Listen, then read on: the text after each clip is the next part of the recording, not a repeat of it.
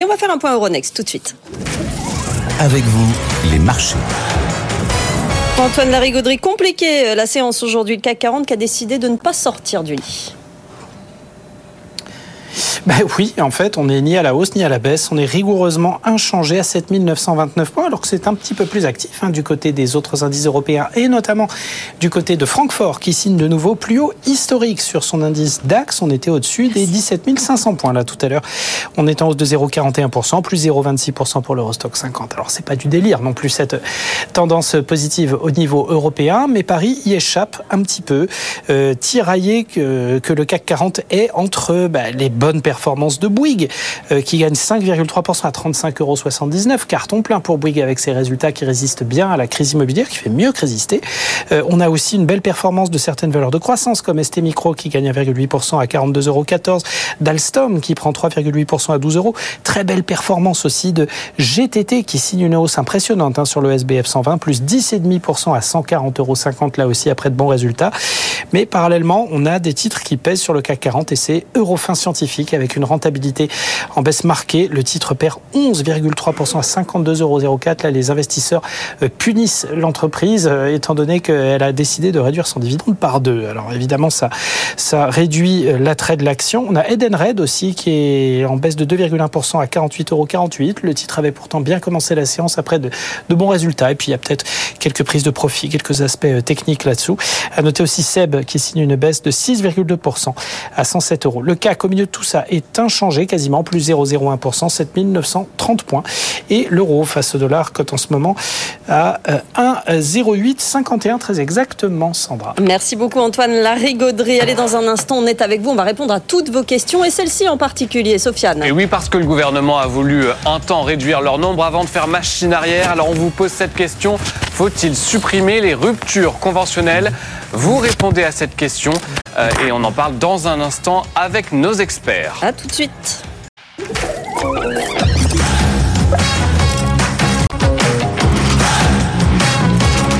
BFM Business, avec vous, les réponses à toutes vos questions dans l'entreprise. Sandra Gandoin. Et bienvenue avec vous. On a déjà des questions qui tombent sur nos réseaux sociaux. Il y a une adresse à connaître. Sofiane. Avec vous à bfmbusiness.fr, vous nous écrivez à cette adresse mail et puis sur le live LinkedIn et YouTube. Nos experts sont là évidemment autour de cette table pour répondre à toutes vos questions. Dominique Monera va nous parler de IA et de, formation euh, d'IA. Vous êtes fondateur de l'IA Academy. Bonjour et bienvenue Dominique. À vos côtés, Kera des familles créatrices de Féminine Leader, le leadership. Comment mener sa carrière en entreprise? Bonjour Kera. Bonjour. Euh, Geoffrey Fournier est avec nous, DRH du groupe AVEC. On va parler de toutes ces questions autour DRH du recrutement, de la fiche de paye aussi. On va parler de ça aujourd'hui. Question très intéressante. On a de plus en plus de mal à les lire et à les comprendre. On va prendre un petit cours de lecture aujourd'hui. Et avec Justine Corré, notre juriste. Bonjour Justine, partenaire au cabinet Ayash. On commence tout de suite les questions, Sofiane. Et eh oui, on commence avec une question pour vous, Geoffrey Fournier, expert RH. Mon employeur m'impose des changements de planning sans me consulter. Puis-je refuser? Oui, euh, oui, oui, tout à fait. Vous, pouvez euh, refuser. Euh, il, y a, deux notions en fait dans, cette question. La première, c'est de différencier la durée et les horaires de travail. La durée, c'est lorsque j'ai sur mon contrat de travail, je travaille à temps plein ou à 80% ou à mi-temps. Et les horaires de travail, c'est vraiment le déroulé de ma journée. Dans le cas présent, on parle bien du déroulé de la journée des horaires. Il, est donc possible de refuser à partir du moment où en fait les horaires ont été contractualisés sur mon contrat de travail. Ça, c'est le premier point. Le deuxième point pour lequel il est possible donc de, de, de refuser, c'est à partir du moment où vous êtes en temps partiel, puisque en fait, lorsque vous êtes en temps partiel, de principe, eh bien, vous avez des, horaires contractualisés. Enfin, il y a un troisième parti, lorsqu'il s'agit d'une modification substantielle en fait de sa relation au travail. Par exemple, si on a des, contraintes personnelles importantes liées aux enfants, liées à si vous êtes un proche aidant, ce genre de choses, vous avez vraiment de bons motifs pour pour refuser. Donc ça, c'est vraiment c'est vraiment très important d'avoir cela en tête. Le proche aidant, effectivement, on ne le sait pas assez, mais est encadré hein, dans l'entreprise et on a des droits euh, rien qu'en étant effectivement euh, euh dans, dans l'entreprise. Ça s'applique. Kera, c'est à ce moment-là euh, que qu'entre cette question que j'adore évoquer avec vous, c'est est-ce qu'on a le droit de dire non en entreprise? Là, on a un cadre et à partir de ce cadre, eh bien oui, on a le droit, mais il faut s'autoriser à dire non de temps en temps en entreprise. Oui, on, on l'a vu euh, ensemble. Oui, on l'a vu ensemble. Absolument euh, essentiel. Et voilà, mais c'est vrai qu'il faut connaître le cadre juridique et ce, ce dont euh, ce qu'on a le droit de faire finalement. Et puis on voit en plus que ça crée du dialogue parce qu'il y a différentes raisons et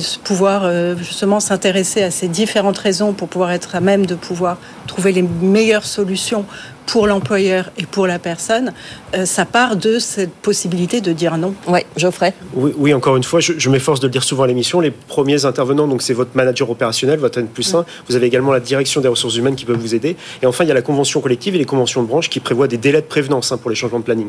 Donc, euh, donc vraiment, c'est assez encadré. Il y a du monde qui peut vous, vous renseigner. Donc, euh, Vous, vous allez dire que je raconte trop ma vie, Sandra, mais Non, je, vais, Sofiane. je vais quand même justement. Votre vie m'intéresse énormément.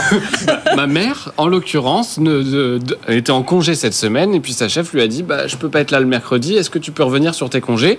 Et elle a accepté. En soi, elle pouvait dire non, mais dans les faits, c'était compliqué de dire non, Mais justement. euh, Justine, est-ce que déjà légalement. euh, Euh, légalement, euh, la chef de votre maman ne pouvait pas lui imposer de revenir de ses congés. Elle avait même pas le droit de la contacter.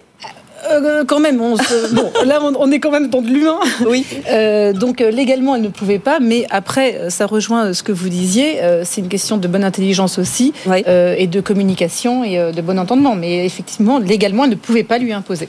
Voilà.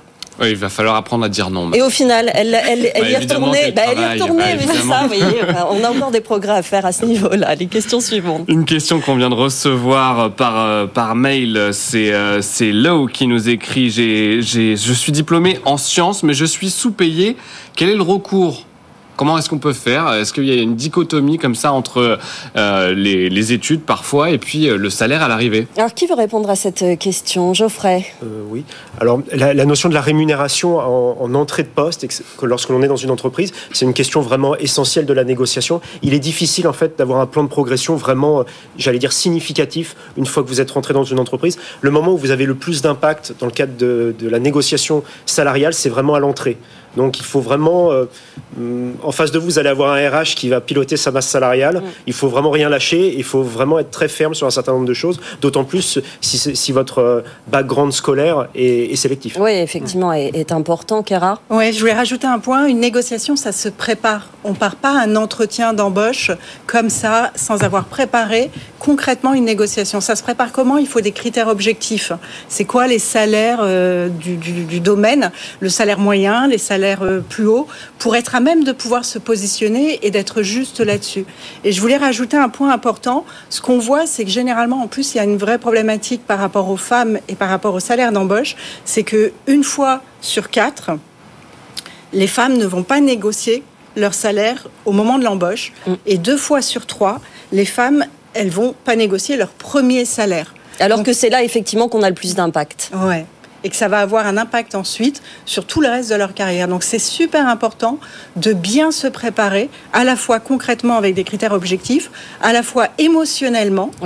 Pour être à même de pouvoir tenir cette distance. Parce que ça va impacter ensuite toute la motivation et l'implication, l'engagement sur le reste de sa carrière. Oui, mais c'est pas toujours, toujours facile de dire ah bah écoutez, moi j'ai bac plus 5 en sciences, je suis très cultivé, je suis très diplômé, eh ben je, mon, mon talent a un prix. Ça peut être quand même très mal perçu en entretien. Sofiane, c'est sûr que c'est pas comme ça qu'il faut y aller. Alors, par exemple, c'est pas ça. Une bonne préparation, c'est pas comme ça qu'il faut y aller. Parce que, je- je- juste voilà, un point Ouais. important, c'est que une bonne négociation, c'est dans l'intérêt des deux parties. Pour un recruteur, c'est super important de faire un bon recrutement. D'avoir, ça coûte cher un recrutement, c'est du temps, c'est du stress. Donc, être à même de bien se préparer pour pouvoir avoir les bons éléments qui vont créer un terrain d'entente, c'est essentiel de pouvoir le définir. Geoffrey C'est- important au départ également, euh, pour aller dans le prolongement de ce que vous dites, euh, de préparer factuellement la chose. La préparation elle part par un benchmarking du marché, ça c'est vraiment quelque chose d'important.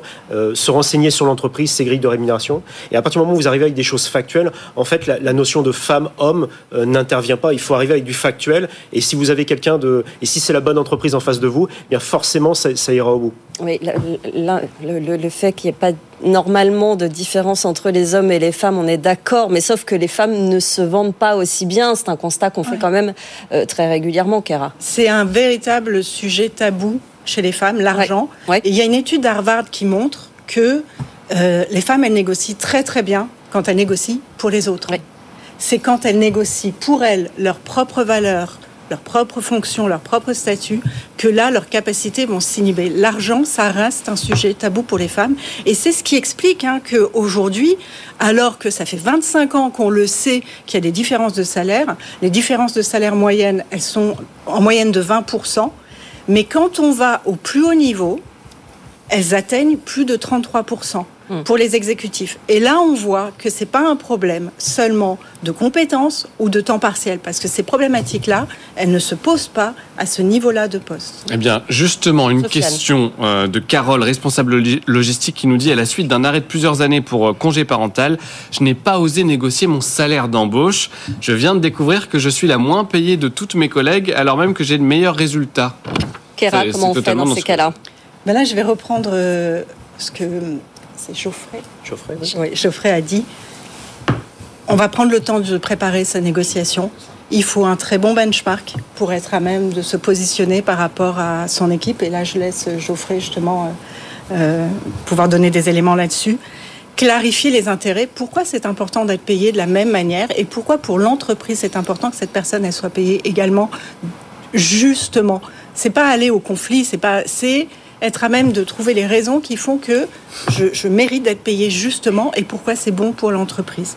Et le troisième point, c'est qu'il faut un bon plan B dans ces cas-là pour pouvoir tenir euh, et gérer l'émotion. Oui, et ne serait-ce qu'avoir en tête qu'on peut sortir et aller se vendre ailleurs, c'est très aidant pour mm. euh, faire ces opérations-là en interne. Ouais. ouais. Et créer.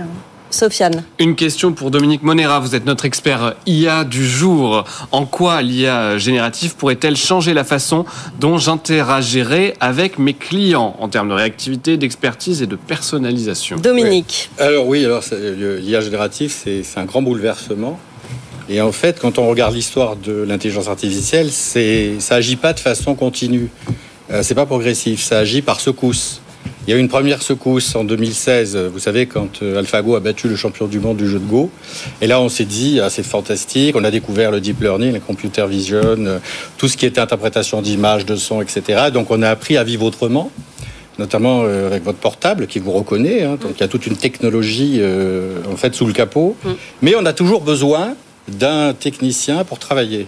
Et arrive la deuxième secousse qui est, les, qui est l'IA générative. Et là, on n'a plus besoin. C'est-à-dire qu'on peut maintenant, pas pour tout, mais pour un grand nombre de projets, euh, travailler directement avec une IA. Et donc, on a, on a un deuxième bouleversement, et donc ça va retoucher énormément d'activités, comme par exemple tout ce qui est gestion de la relation client. Donc, euh, vous avez effectivement aujourd'hui le recours à des chatbots, à des conseillers virtuels qui vont donc s'améliorer nettement avec les technologies euh, d'IA générative. Vous avez également tout ce qui est conception de produits, d'argumentaire, tout ce qui est rapport à l'écrit et tout ce qui est rapport à l'oral, que ce soit du texte ou que ce soit du son, va être impacté par les IA génératives. Donc, toutes les activités de design, les activités de communication, de marketing, mais le design pas seulement en fait euh, en marketing, vous l'aurez aussi en ingénierie et en industrie. Dominique, du coup, euh, on va pas pouvoir passer à côté. Donc, euh, l'idée, c'est quand même, quelle que soit notre position dans l'entreprise, patron, salarié, c'est de s'en emparer dans son domaine de compétences et d'essayer de, travailler côte à côte avec ces, IA. Finalement, on ne pourra pas couper. Vous avez deux possibilités. La première possibilité, c'est de voir venir, de rien faire. Et à ce moment-là, évidemment, ça sera une menace. On sera dans une situation délicate. Et la deuxième possibilité, c'est d'y aller. C'est-à-dire de casser ce mur de l'intelligence artificielle en disant ah ben je connais pas, je comprends pas, j'ai pas envie d'y aller. Et finalement on casse le mur, on s'aperçoit que c'est beaucoup moins compliqué euh, que ce que l'impression que ça donne. Alors il s'agit pas de devenir codeur, hein. je parle de gens qui connaissent pas du tout euh, les mathématiques et qui peuvent effectivement s'acculturer à l'intelligence artificielle. Il y a deux intérêts. Le premier, c'est que ça la démystifie, on n'a plus peur. La deuxième, c'est qu'on arrive à parler avec des techniciens, donc ça favorise l'intégration de l'intelligence artificielle et la conduite de projets.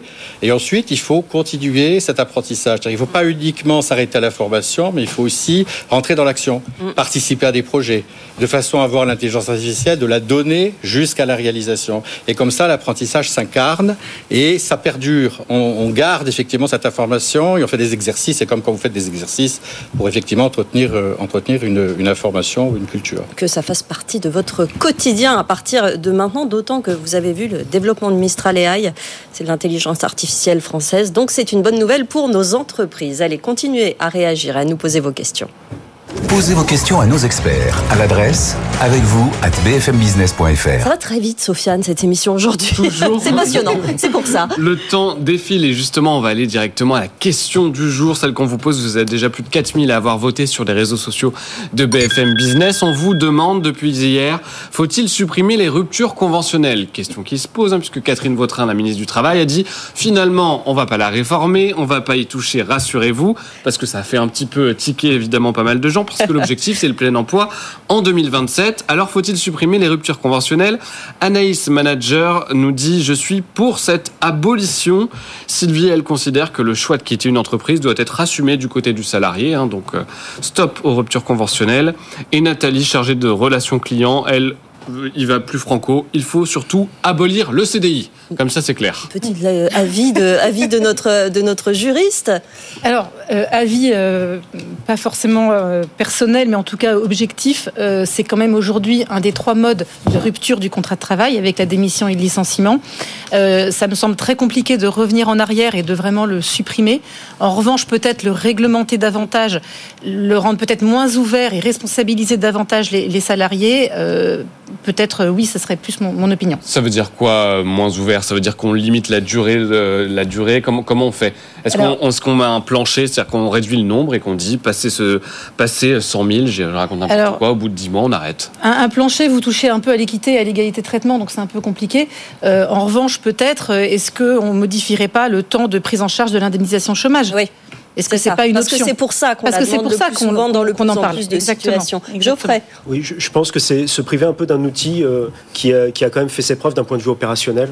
Donc, euh, donc je pense qu'il faudrait quand même maintenir cette, cette la possibilité d'avoir cette rupture conventionnelle comme un outil supplémentaire. En revanche, il faut, euh, il faut avoir en tête que c'est qu'un outil parmi tant d'autres et c'est pas l'excuse ou l'outil ultime pour ne pas avoir de contentieux. Mmh. Voilà, je pense que c'est important d'avoir ça en tête. Non, mais c'est vrai que est-ce que vous constatez vous qu'elle est demandée finalement quasiment systématiquement à la sortie d'un salarié d'une entreprise. Exactement, et encore une fois, la posture d'un directeur de ressources humaines, elle ne doit pas être démagogique. Il y a une cohérence vis-à-vis des mm. salariés qui restent qu'il faut, qu'il faut maintenir. Donc, euh, donc moi, je, pour le coup, je suis favorable à ce que l'on conserve la, possibilité de rupture conventionnelle, mais qu'on l'encadre davantage. Sofiane, on vous retrouve. De quoi on va parler dans quelques instants De toute autre chose. Une question qu'on nous a posée dans les couloirs de BFM Business, comme on aime bien le faire dans cette émission. Je pratique des sports dangereux sur mon temps libre. Dois-je en informer mon employeur? On en parlera dans un instant avec notre experte juridique. A tout de suite.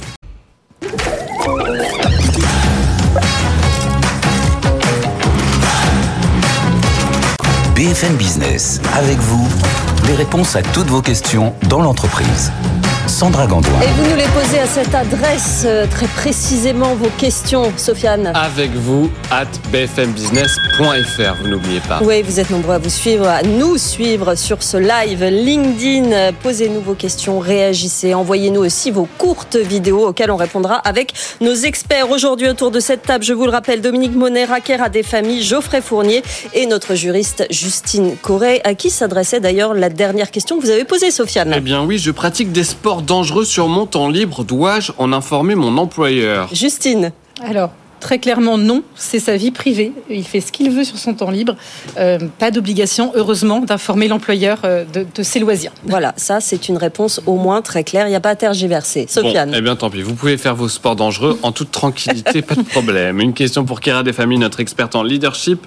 C'est Alexandra qui nous dit Je suis responsable financière dans un grand groupe bancaire. On me propose de rejoindre le CODIR dans une nouvelle fonction. Ce poste a été proposé à deux collègues avant moi qui ont refusé. Moi aussi, car les objectifs sont trop ambitieux, mais mon chef insiste, dois-je finalement accepter? Kéra. Mais là, on est totalement dans la configuration de ce qu'on appelle les, euh, le concept des falaises de verre. Mm. Des postes euh, à fort enjeu, avec des contours flous, avec des objectifs très ambitieux et des faibles moyens, et qui généralement, quand ils ont été proposés à des hommes, ont été refusés. Moi, j'ai eu des clientes dans ces situations et très souvent, elles aussi, elles ont dit non au démarrage. Mais face à l'insistance, à un moment donné, ben parce que euh, elles veulent pas décevoir, parce qu'elles se disent qu'elles vont trouver un créneau de libre pour pouvoir gérer ça, elles finissent par dire, par dire oui.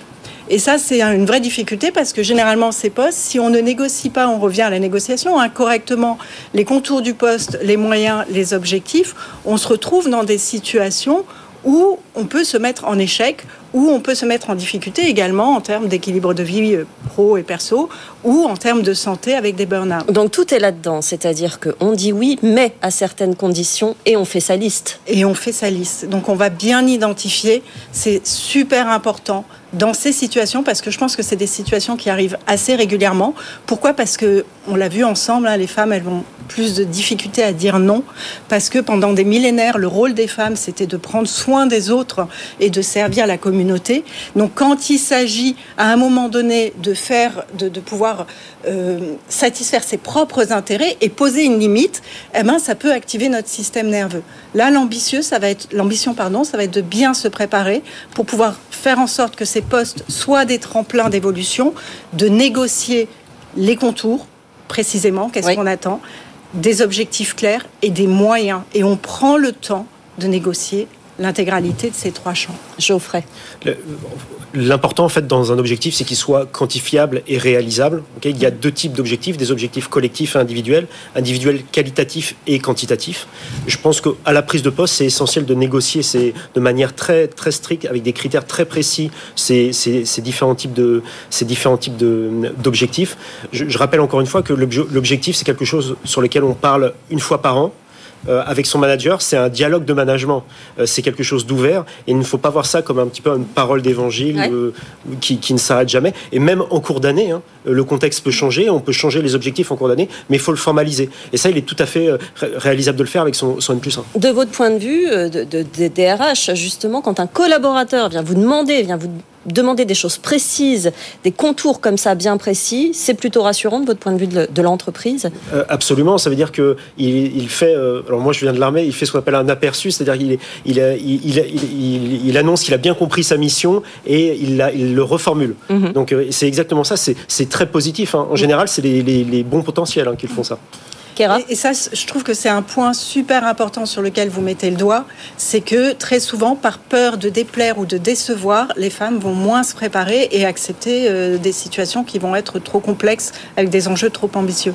Prendre le temps de bien définir ses contours, de bien identifier euh, et de bien poser des questions, venir avec des éléments visuels qu'on peut poser sur la table, pour faire en sorte que le problème il est sur la table et qu'on puisse se mettre face à face ou enfin côte à côte et y résoudre, c'est un point essentiel. Donc vraiment merci d'aborder ce point-là. Et... Sofiane. Eh justement, à côté de vous, il y a Monsieur Intelligence Artificielle, Dominique Monera.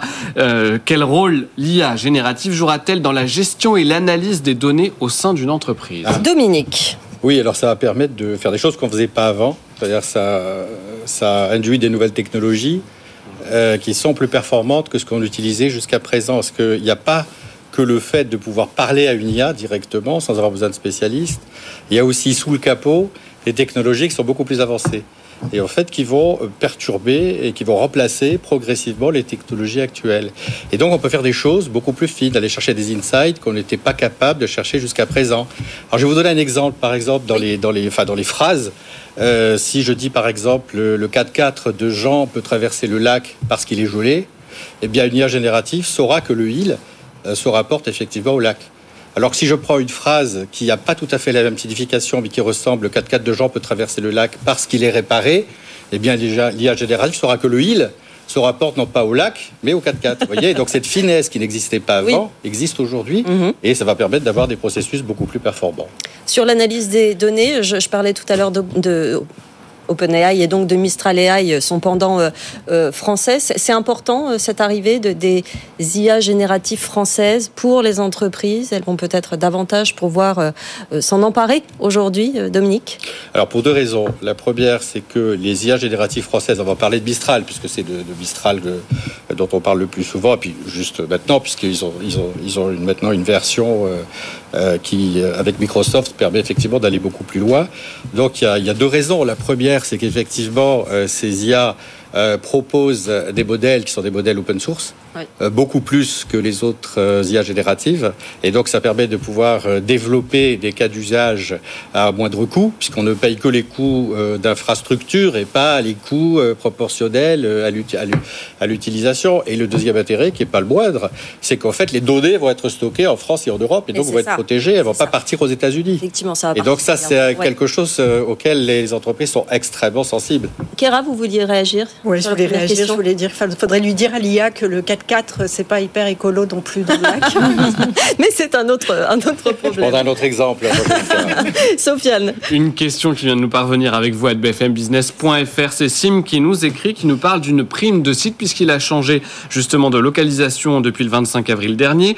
Et euh, Sim nous dit euh, euh, que tous les agents perçoivent une prime de site de 100 euros brut. J'ai constaté que je l'avais jamais perçu. J'ai fait une première demande j'ai reçu un avenant à partir du mois de décembre. J'ai envoyé un nouveau message avec l'avenant signé et daté en espérant que cette prime soit avec un effet rétroactif. Qu'en pensez-vous, cher expert juridique Justine. Alors, euh, il y a deux, questions dans cette question-là. Euh, de ce que je comprends de cette question, c'est que euh, tous les salariés du site auquel ce salarié est affecté perçoivent tous sans distinction une prime. Si tel est le cas, et qu'il est là depuis avril dernier sans l'apercevoir, théoriquement, il peut effectivement euh, prétendre, demander en tout cas un effet rétroactif pour percevoir cette prime-là. Euh, Alors l'effet rétroactif, c'est depuis qu'il travaille sur ce site Depuis qu'il travaille sur ces sites, puisqu'il s'agit d'une prime de site. Mais ceci suppose vraiment que ça soit une prime euh, versée à l'ensemble des salariés et qu'ils remplissent les conditions de versement, ce que je ne sais pas au regard de la question. Vous continuez à réagir, évidemment, à nous poser vos questions à notre adresse et en live. Posez vos questions à nos experts à l'adresse avec vous at bfmbusiness.fr. Sofiane. Allez, séance de lecture, vous le disiez tout à l'heure avec Geoffrey, euh, notre expert RH. Je suis des RH et j'observe que mes services maîtrisent de moins en moins les subtilités de la fiche de paie. Est-ce que je dois organiser une formation ou externaliser? C'est important déjà de rappeler l'importance de connaître les détails de sa, de sa fiche de paie, Geoffrey. Oui, c'est un, lien, euh, un lien basique qu'il existe entre le, salarié euh, et, l'employeur. Pour rappel, donc, euh, le principe de base d'un salarié, c'est j'échange mon temps contre de l'argent. Donc la, notion de fiche de paie, c'est un vrai lien social entre l'employeur et le salarié. C'est, vraiment important en termes de, de compréhension du collectif d'avoir, d'avoir cette donnée-là au départ. l'enjeu le plus important, enfin les deux piliers les plus importants de la fiche de paie, c'est la sécurisation des données et euh, le respect de la réglementation euh, du secteur d'activité dans lequel on se trouve. Alors la question, euh, la question sous-entend quels sont les avantages et les inconvénients de l'internalisation versus externalisation. Globalement, la tendance, c'est que les grandes entreprises ont tendance à internaliser. Les principaux avantages, c'est quoi? C'est on maintient la confidentialité en interne, on maintient les compétences en interne, on gagne en autonomie. Je dirais que c'est les trois plus gros, euh, les trois plus gros avantages d'internaliser. En revanche, les plus petites entités, elles, ont tendance à externaliser. Pourquoi? Parce que il faut effectuer une veille réglementaire et juridique. Ça, ça, prend énormément de temps. C'est un travail vraiment à plein temps hein. dans la direction des ressources humaines. C'est quelqu'un qui fait ça euh, vraiment euh, du, à temps complet, quoi. Donc, donc c'est vraiment important. Et c'est surtout un gain de temps et, et surtout ça réduit les coûts.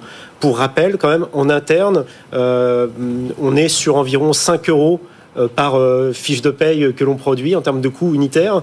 Et, euh, donc, ce n'est pas anodin. Donc, ça dépend de son budget, de la taille de sa structure, par exemple. exactement. Budget, taille de structure. Et globalement, la tendance, c'est les gros groupes internalisent.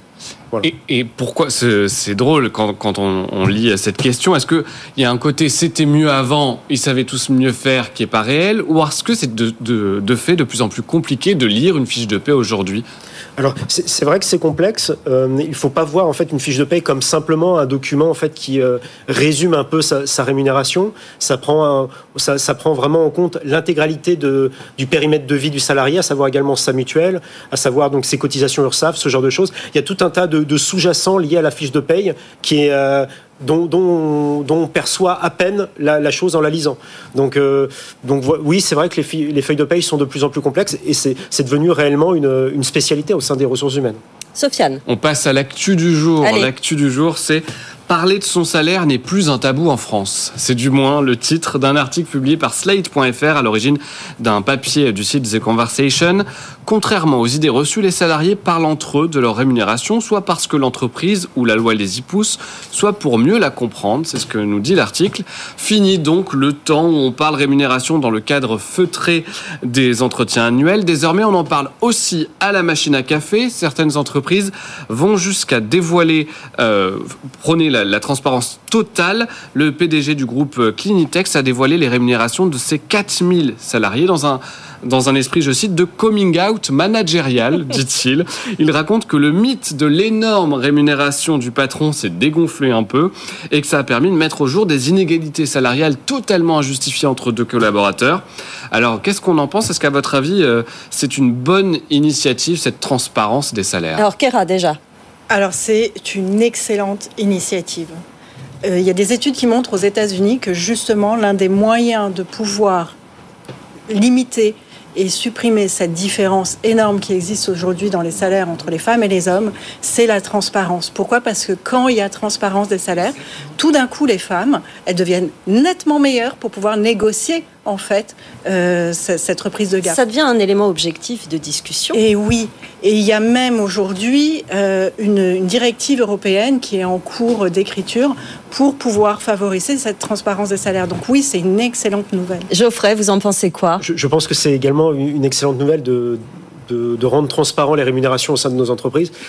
J'ai juste un petit bémol en fait en pratique. Je pense que c'est ça permet une cohérence globale de, des politiques de rémunération. Après dire précisément le salaire de chacun, sachant que quand même tout le monde a une ancienneté différente, des, des, des compétences différentes, etc. C'est toujours délicat de se comparer. Euh, on va dire à, à poste équivalent, c'est toujours délicat de se comparer tout de même. On parlait l'autre jour de à poste ouais. égal, salaire, égal, mais seulement faut-il se trouver pile à égalité, Justine. Et c'est finalement une situation qui n'est pas si évidente. Qui n'est pas si évidente, puisque euh, à travail égal, salaire égal, oui.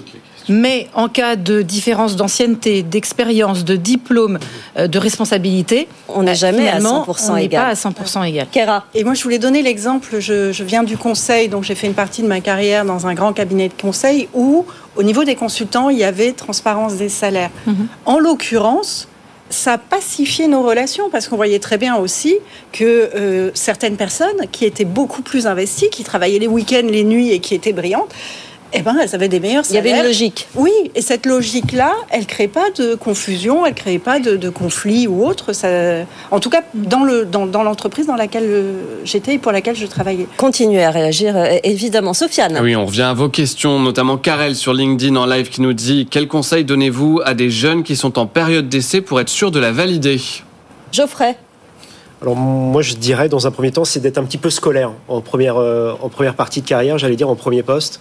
Il faut vraiment être scolaire, c'est-à-dire bien rester sur, les fondamentaux liés à, sa fiche de poste, bien demander des feedbacks, en, en respectant un petit peu de manière factuelle ces, ces éléments-là, en étant scolaire, en demandant des feedbacks très réguliers à son N plus 1 en général, on ne se fait pas surprendre et à partir du moment où il y a un petit écart, on le corrige immédiatement et ça permet de valider sa période d'essai. Donc on, on, arrive à l'heure, on est poli, on sort sa trousse, etc. ouais, c'est voilà, exactement. Comme vous. Euh... J'ai pas osé le dire personnellement. Non, non, on n'est pas là quand même. Euh, Sofiane. Une question de Sylvain par oui, mail, elle très est très précise. Hein. Mistral AI propose une solution concurrente de ChatGPT hébergée en France. Ça pourrait rassurer les sociétés françaises sur la sécurisation des données, mais le stockage sera sur des serveurs Microsoft et donc le Patriot Act s'applique non? C'est ce que nous demande Dominique. Sylvain pour vous. Alors c'est quelque chose qu'il va falloir suivre justement parce que comme je vous l'ai dit, c'est quelque chose de très important pour les entreprises. Là, on vient juste d'avoir l'annonce. Euh, qui est comme toute annonce, il va falloir creuser, il va falloir suivre dans le temps pour euh, bien vérifier que les données seront bien stockées en Europe, pas forcément en France, mais en tout cas en dehors euh, du système euh, qui est géré par, euh, par la réglementation américaine. Mm. Voilà, donc c'est quelque chose qu'il va falloir suivre. Là, on est au tout début et chaque fois qu'on a des annonces comme ça, tout est merveilleux, magnifique, c'est mieux que les autres. à chaque fois, on a de meilleurs résultats et puis après, il faut vérifier tout ça, il faut tester. Pour l'instant, c'est pas encore accessible aux particuliers, hein, c'est juste réservé aux entreprises. Et donc, progressivement, on va avoir des interfaces comme ChatGPT ou euh, par exemple copilote euh, qui nous permettront de pouvoir tester cette IA. Ça se met en place progressivement, effectivement. Euh, vous continuez à réagir sur LinkedIn, sur nos lives et à notre adresse. Nos experts de l'entreprise sont avec vous. Sofiane. Beaucoup de questions, donc on va essayer de toutes les traiter avant la fin de cette émission. Abdel par mail avec vous à bfmbusiness.fr revient sur, le, sur les ruptures conventionnelles et nous dit comment puis-je puis protéger mes droits dans le cadre de cette rupture conventionnelle proposée par mon employeur après deux mois sans affectation de mission, sans proposition de formation ou d'autres opportunités alternatives en raison de l'incapacité de trouver une mission? Abdel travaille dans le, une société de conseil. Justine. Alors, euh, protéger ses droits, c'est peut-être euh, il a deux options. Soit refuser la rupture conventionnelle tout simplement, puisque rien ne l'oblige à accepter, ça, reste un accord employeur-salarié, ou alors euh, négocier, quelque chose qui soit l'équivalent de ce qu'il aurait dans le cadre d'un licenciement, puisque en cas de rupture conventionnelle, on a juste à verser au minimum l'indemnité de licenciement, conventionnelle ou légale, mais là, dans une situation comme celle-là, peut-être que ce salarié peut essayer de demander ce qu'il aurait dans le cadre d'un licenciement pour avoir un, traitement faire. Voilà la réponse pour Abdel. Eh ben parfait. Jean-Claude par mail râle et il a peut-être raison. Mmh, on, va, se poser la question, en effet. Il nous dit pourquoi nous demander autant de paperasse alors que les services de l'État connaissent absolument tout sur chaque, chaque entreprise et peuvent monter des dossiers concernant des économies d'énergie ou des dossiers isolation? Cette paperasse, est-ce que vous, vous la voyez, vous la ressentez en entreprise? Est-ce qu'elle est un peu lourde? Elle vous prend du temps au quotidien ou pas? Je ne sais pas à qui mm. poser cette question. je, veux bien tenter de, répondre.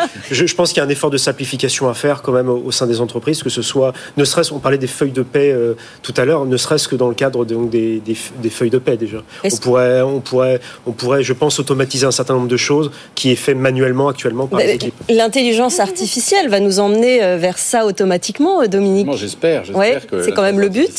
permettra de, supprimer, enfin de, de réduire dans un premier temps toute cette complexité administrative, bien sûr. Jean-Claude, on ne se décourage pas, ça arrive, c'est en, en marche. Sofiane. C'est ça, un choc des simplifications est d'ailleurs promis par le chef de l'État.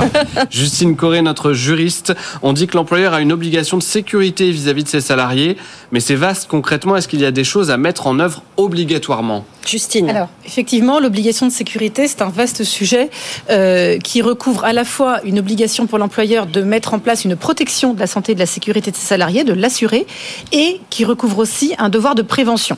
Alors une fois qu'on a dit ça, on n'a rien dit. Euh, c'est vrai que euh, ça peut passer par mille et un moyens, mille et une actions de l'employeur. Maintenant, on a des outils dans le Code du travail euh, qui doivent être mis en place obligatoirement par les entreprises. Euh, je pense notamment, euh, c'est des outils à minima, hein, mais je pense notamment au document unique d'évaluation des risques, qu'on appelle communément DUER, qui est une sorte de, tableau synthétique des risques identifiés dans une entreprise, des moyens d'action pour les corriger, et qui doit être mis en œuvre et mis à jour mmh. chaque année dans toutes les entreprises, quel que soit l'effectif. Je pense aussi euh, au, fait de veiller à respecter les durées de repos minimum, quotidiennes, hebdomadaires, au suivi des forfaits jours. En fait, dans chaque champ du droit du travail, euh, cette obligation de sécurité est transverse et implique des actions de l'employeur. Sofiane. Une remarque pour vous, euh, monsieur Ia Dominique Monera. Je suis d'accord que l'intelligence artificielle va nous faciliter la vie au travail, mais on ne parle pas assez des défis éthiques que son développement va engendrer. Dominique. absolument. il faut mettre en place euh, une gouvernance pour euh, pouvoir euh, gérer justement ces, sujets éthiques, que ce soit la protection des données, que ce soit la lutte contre la désinformation. il y a des tas de sujets qu'il va falloir traiter. Alors on a l'IACT qui vient d'être voté et qui est un règlement européen qui justement a pour objectif de pouvoir régler ces sujets. avec la protection des droits fondamentaux, la protection de la santé, la sécurité des personnes. Alors là-dedans, vous avez par exemple des sujets euh, qui peuvent toucher euh, euh, l'éthique, l'équité, la, la non-discrimination, avec des études d'impact sur les IA pour identifier les biais et les réduire. Vous avez aussi un sujet dont on parle beaucoup aujourd'hui, qui est la protection des droits d'auteur, hein, euh, qui fait la une et qui est géré aussi euh, par l'IACT. Euh, vous avez des tas de sujets comme ça, on va pas tous les tous les nommer, qui sont intégrés dans ce qu'on appelle les risques élevés et qui vont pouvoir mettre en place ce cadre éthique et cette gouvernance pour justement gérer ces gérer ces sujets. Sofiane. Une question de Céline, comme ma mère, pour euh, Kira des familles, décidément, c'est son émission. oui, c'est son émission, c'est sa fête aujourd'hui. Le chef de projet, je suis toujours hyper stressé à l'idée de passer mon entretien d'évaluation. J'ai peur de me voir attribuer des objectifs irréalistes. Quelle posture adopter pour ne pas les accepter? Kira. Alors, Déjà, comme l'avait dit euh, Geoffrey, qu'est-ce que c'est des, pardon, des objectifs irréalistes? Ce qui est super important dans ce type de situation, c'est de pouvoir clarifier les objectifs, avoir des éléments concrets de benchmark qui nous permettent de nous situer et, euh, pouvoir mettre en avant les difficultés. Et également savoir gérer le temps. La problématique très souvent, c'est que euh, si on parle de femmes, elles vont avoir beaucoup de difficultés à demander des feedbacks. Et il y a une étude d'ailleurs de l'INSEAD qui montre que la différence qu'il y a entre les leaders féminins et les leaders masculins, C'est pas des compétences, c'est pas de l'assertivité, c'est pas de la capacité à prendre des, des risques et des décisions. C'est leur capacité à demander et à recevoir des feedbacks. L'entretien d'évaluation, c'est le moment, c'est le lieu où on peut avoir du feedback. Et donc, il faut créer le cadre qui va nous permettre d'en recevoir pour pouvoir justement identifier quelles sont nos forces. Et ça, c'est super important parce que très souvent, on ne voit pas nos forces. Mm, mm. Et quels sont les éléments, les pistes d'amélioration, d'évolution, de croissance. Et je vais vous inviter à faire attention et à bien préparer également votre wording et la manière dont vous vous exprimez, si je le dis en français, dans ces moments-là, pour être à même justement de ne pas se minimiser au moment des entretiens d'évaluation, de ne pas se faire toute petite et d'être à même de recevoir ces feedbacks qui vont vous permettre de vous positionner et de négocier vos objectifs. Geoffrey Bien souvent, nos, objectifs individuels sont une déclinaison des objectifs de son N plus 1. Donc je pense que c'est important de reformuler ces objectifs-là et de- d'essayer de, de comprendre en quoi on concourt à l'objectif de son N plus 1. Ça permet vraiment de, de se caler avec lui et d'éviter les incompréhensions. Et puis on, on garde en tête aussi que cet entretien a lieu, mais que derrière on peut reprendre un rendez-vous, faire ça par plusieurs étapes pour justement ajuster les moyens sur euh, les objectifs, Kéra. Et ça, c'est super important de pouvoir avoir ces points de feedback réguliers durant l'année et de ne pas attendre le dernier moment Mm. euh, pour pouvoir à ce moment-là euh, Et négocier. d'être complètement sous l'eau, effectivement. Allez, on a Sofiane. quelques secondes pour une euh, question pour. Justine. Euh, Julien par mail nous écrit quel recours y a-t-il sur une rupture de contrat abusive après renouvellement de période d'essai? Alors, euh, on parle d'une rupture de période d'essai ou post-fin de période d'essai renouvelée Les- les- les- la réponse va, va pas être la même. Si je parle d'une période d'essai, même renouvelée, la rupture de la période d'essai, elle est libre. Et on n'a pas à la justifier de part et d'autre, que ce soit l'employeur ou le salarié. Donc, un recours, sauf à ce que ça soit vraiment abusif, la, la dernière minute du dernier jour du- de la période d'essai, il va pas être très utile. Postérieurement au renouvellement de la période d'essai, euh, on tombe dans le licenciement et donc dans ces cas-là, euh, on peut faire une action en justice euh, Mm. pour demander des dommages et intérêts pour rupture abusive. On va peut-être faire euh, la, la question du jour. Eh bien oui, allons-y directement. La Directement, question du allez. jour. Faut-il supprimer les ruptures conventionnelles sur LinkedIn Vous dites euh, non très largement. Regardez les résultats si vous êtes à la télé. Non à 89%.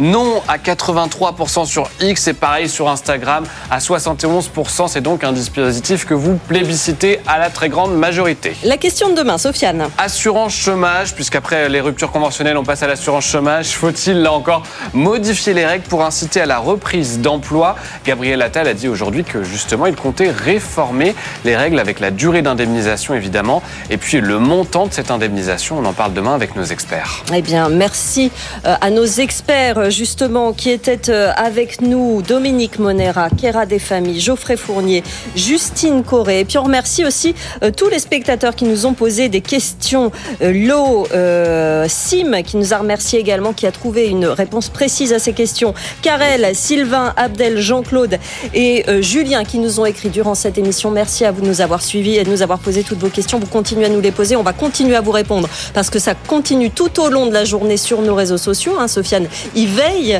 euh, évidemment sur tous nos réseaux sociaux. Merci à tous d'être venus dans cette euh, émission et très bonne journée sur BFM Business. À demain, Sofiane. À demain, Sandra. Avec vous sur BFM Business.